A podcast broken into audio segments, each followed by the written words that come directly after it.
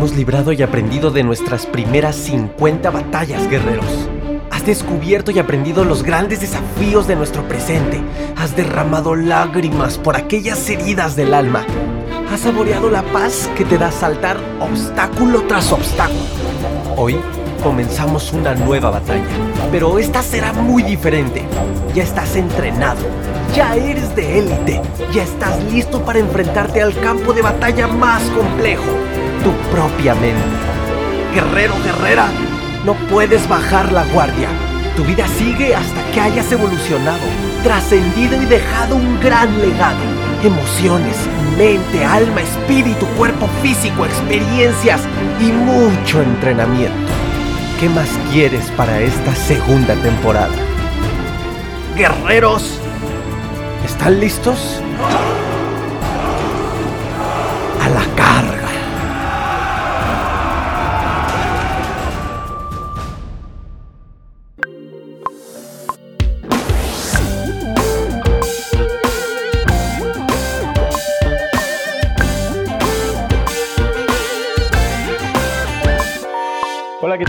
Amigos? Hoy tenemos súper, súper episodio de podcast. Estamos aquí con Aaron y con nuestro Amigos. gran invitado, un súper, en verdad, una persona de talla mundial que aprecio mucho y que agradezco que, nos dé su tiempo, Alejandro Casuga. ¿Qué tal? ¿Cómo están todos? Un fuerte abrazo. Y pues bueno, vámonos a empezar a, a lo bueno ya de una vez, bueno. directa al grano, al grano, al grano. Alejandro, ¿tú crees en el sistema educativo aquí en México? Mira, ahorita a raíz que empecé a dar clases con la metodología mejora continua que desarrollé en Yacul de Puebla, me percaté de que la dinámica de transición es tan rápida que desgraciadamente los protocolos que se llevan a cabo para cambiar la currícula además son muy lentos, ¿no? Por ejemplo, cuando iba a universidades decía, miren, tengo este curso, ¿qué tal si lo dan? Me decían, pues, ¿sabes qué? Acabamos de renovar con la SED la currícula, tienes que esperar cuatro años. Cuatro, Cuatro años. Imagínense ahorita en cuatro años cómo va a cambiar Claro, el mundo, ¿no? O sí, sea, claro. yo creo que hace cinco años no había ni WhatsApp, ¿no? Entonces, desgraciadamente, es la, yo siento la gran problemática, no solamente a nivel México, sino a nivel mundial, que eh, el entorno está cambiando demasiado rápido. Desgraciadamente, todo lo que lleva un protocolo, eh, una serie de vistos buenos, muy burocratizado, hace que esto se alente mucho y que no seamos tan dinámicos como debemos ser. Entonces, sí, a contestar tu pregunta una palabra, no siento que sea la- la- el sistema a- a- Adecuado. Adecuado. al mundo actual. Adecuado entonces al ritmo en lo que se está moviendo el mundo Claro, actualmente, claro, ¿no? Claro.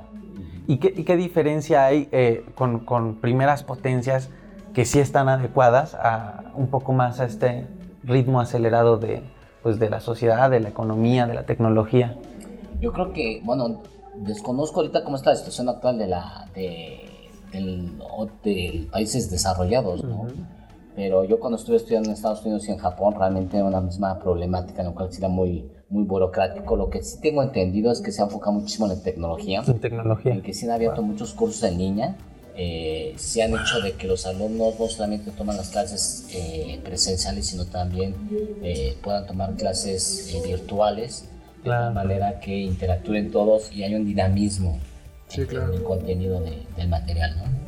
¿Y cómo fue tu vida en la escuela? O sea, ¿cómo fue tu vida como estudiante? ¿Fuiste una persona de puro 10, reprobado, varias escuelas? Mira, yo, Cuéntanos. yo- yo tengo una plática que se llama El árbol de la vida en la cual les comento que yo soy autista, tengo un autismo este, no tan severo, pero sí, yo empecé a hablar a los 5 años, 5 o 6 años.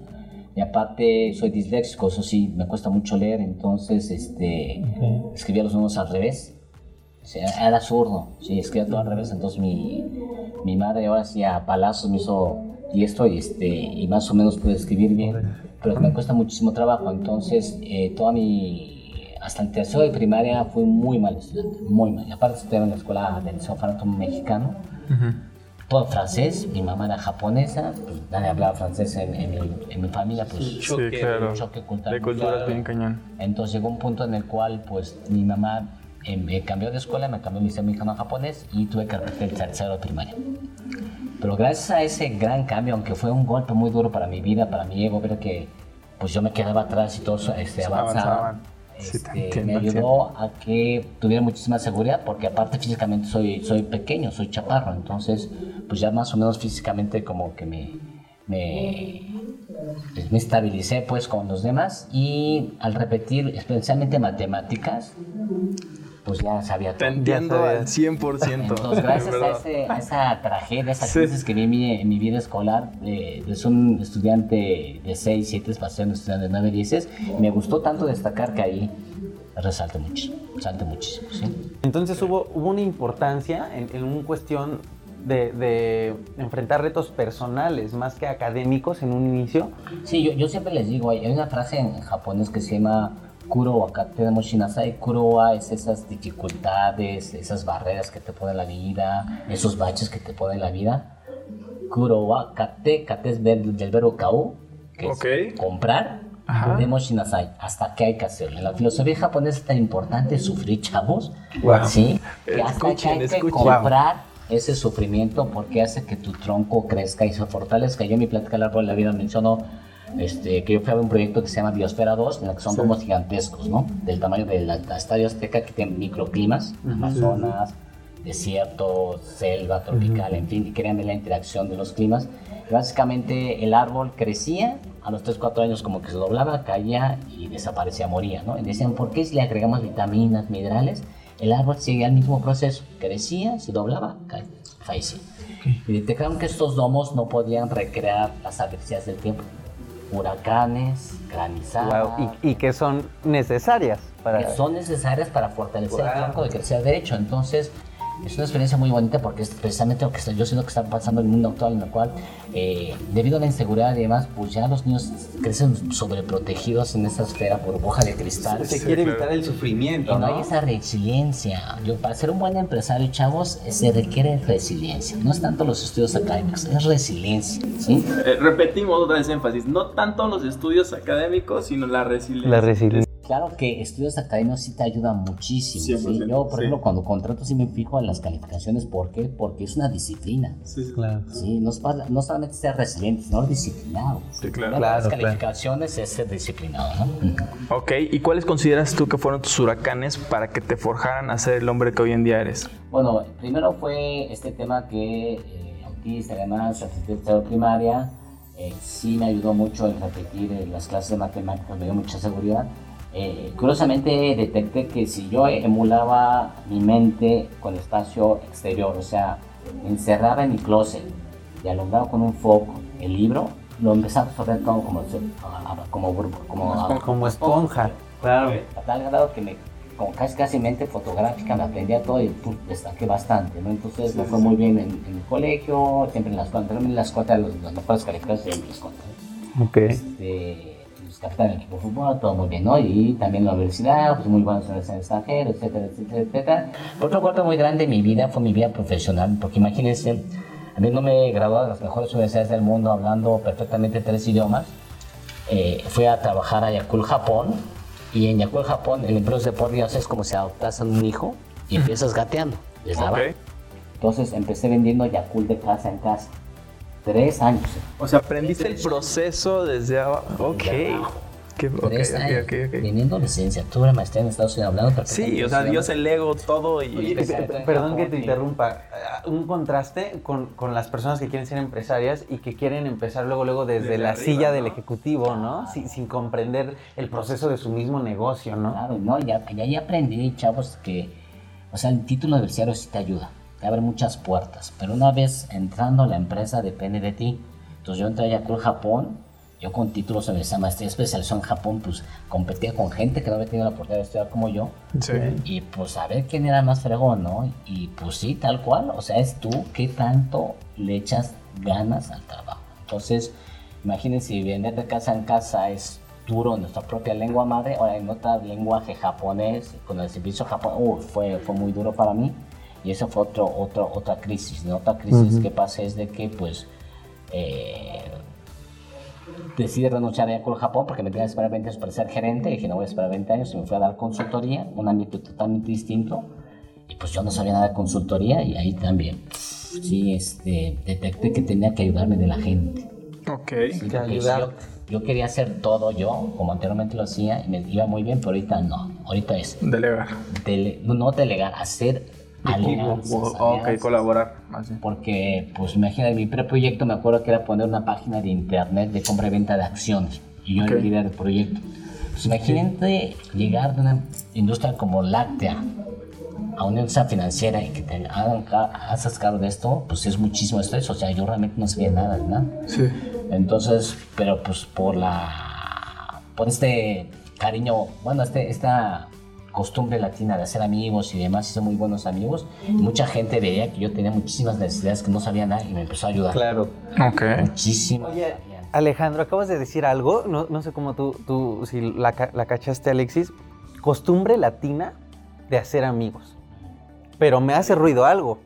No muchos latinos se dan cuenta de, de- de esta habilidad que tú, que tú catalogas como una habilidad latina y no la aprovechan. Sí, no ¿Qué la diferencia aprovechan. hubo? Sí, ¿Qué y esto crees que yo he que- visto con, con estudiantes que están no, no, dieces, ¿no? Perfecto dieces, ¿no? Que son tan perfeccionistas que nada más es yo, yo, yo, yo, yo, yo. Ujú.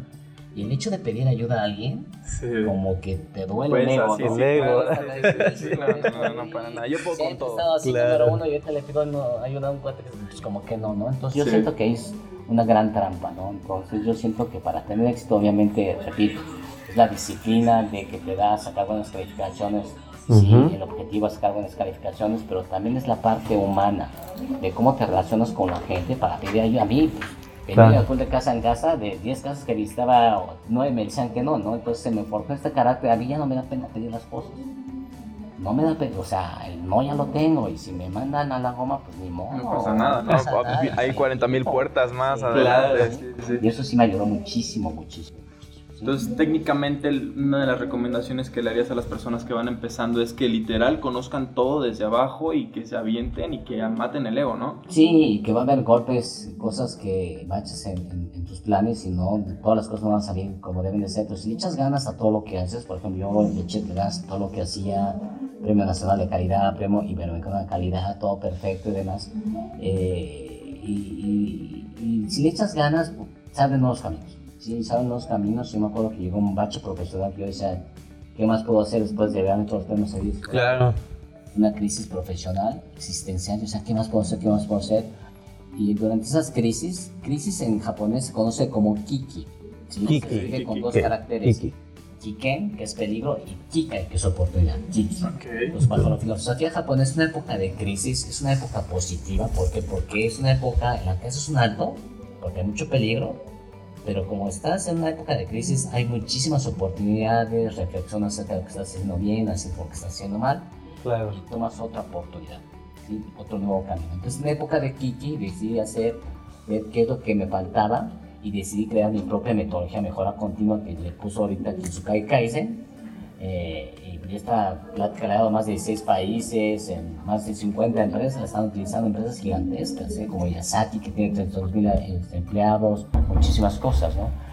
Y todo eso, pues, en- entendí de que, como dice el dicho, ¿no? Dios hace las cosas en su tiempo y en su forma. Claro. Y sí, efectivamente, pero no es que haga las, las cosas en su tiempo y en su forma. Si le echas ganas a todo, últimamente sí llega algo positivo. Siempre existe la, la cosecha, ¿no? Sí, pero si no, no. Y pues bueno, ya para finalizar, Alejandro, eh, me gustaría preguntarte, o más bien que nos digas, ¿qué es lo que estás haciendo ahorita? ¿Qué serie de conferencias estás compartiendo? Cuéntanos para que ya la gente te siga también y, Ok, y estemos sí, cerca claro. de ti. Mira, llegó una época de mi vida en la que me puse a reflexionar qué es lo que yo quiero de mi vida, ¿no? Hace año y medio cumplí 50 años y, o sea, ¿cómo quiero pasar mi última etapa de mi vida profesional ya habiendo ganado todos los premios y habidos y por haber, que, que como que me sentía vacío? Entonces, tengo dos rubros, ¿sí? El que yo toda mi experiencia la quiero empezar a promover, ¿sí? Y toda mi experiencia en las mejores escuelas del mundo, empezando desde abajo en Japón, dando consultoría, viendo muchísimas empresas y como director general de empresa, todo eso lo resumí en la metodología que promuevo que es Kizukai Kaizen, Ok. en la cual, es- aunque es una metodología de mejora continua, es, engloba todo lo que es ser un buen líder. Sí, claro. Es realmente capitalizar todo el ingenio y creatividad de la gente que tienes a tu cargo. Y si le haces caso a tu gente, la gente se sienta a gusto contigo como líder. ¿no? 100%. Ese es el ámbito profesional. Y en el ámbito social, eh, tú has sido mi empresa. Todos los días para ese hospital a la hora que vayan para ese hospital. Sí, claro. Entonces, esa cultura de orden y limpieza la estoy llevando a las casas de las familias mexicanas. Hasta da gusto ir al baño, en verdad, te lo juro. Es súper limpio, súper limpio. Sí, sí, sí, literal, ¿eh? en serio. Y quiero que entiendan que ser limpio y ordenado es básico. Hay una teoría que se conoce la teoría de los vasos comunicantes. Si tú le echas agua en un solo vaso, todos los vasos se van llenando de manera fluida. Claro. En la enseñanza de valores es lo mismo. Échale agua a un solo valor y todos los demás se van llenando de manera fluida. O sea, si te enfocas en puntualidad, tus valores como respeto, disciplina, responsabilidad se van fortaleciendo. Claro. El tema de enfocarse en orden y limpieza, sí, es un valor visual y tangible, ves en antes y después. Si lo tomas en familia, pues tú ves el cambio. Esto puede ser una respuesta a las personas que dicen, eh, ¿por dónde empiezo? ¿no? Te- tengo tantos valores lastimados, ¿por dónde empiezo? ¿no? Claro, claro. Y, y algo muy importante, chavos, es de que eh, ustedes ya que emprendan, quieren enseñar valores, pues es como un buen padre, una buena madre. Tienen que ser congruentes con lo que piensen, digan y hagan.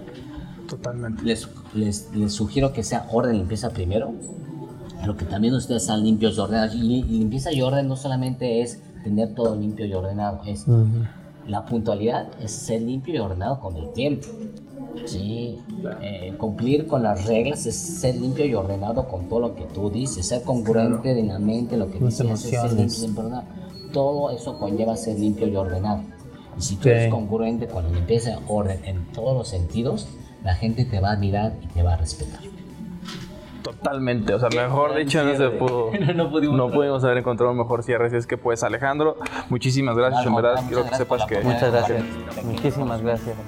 Y pues bueno, nos estamos viendo en otro episodio, súper episodio. Y No dejen de seguirnos. de seguirnos, Aaron y Pac, Alejandro Kazuga y Alexis Ramón. ¿Ok? Muchas gracias, amigos. Compartan y den like y sobre todo grábense estos aprendizajes que nos comparte Alejandro. Muchísimas gracias. Hasta luego. Bravo.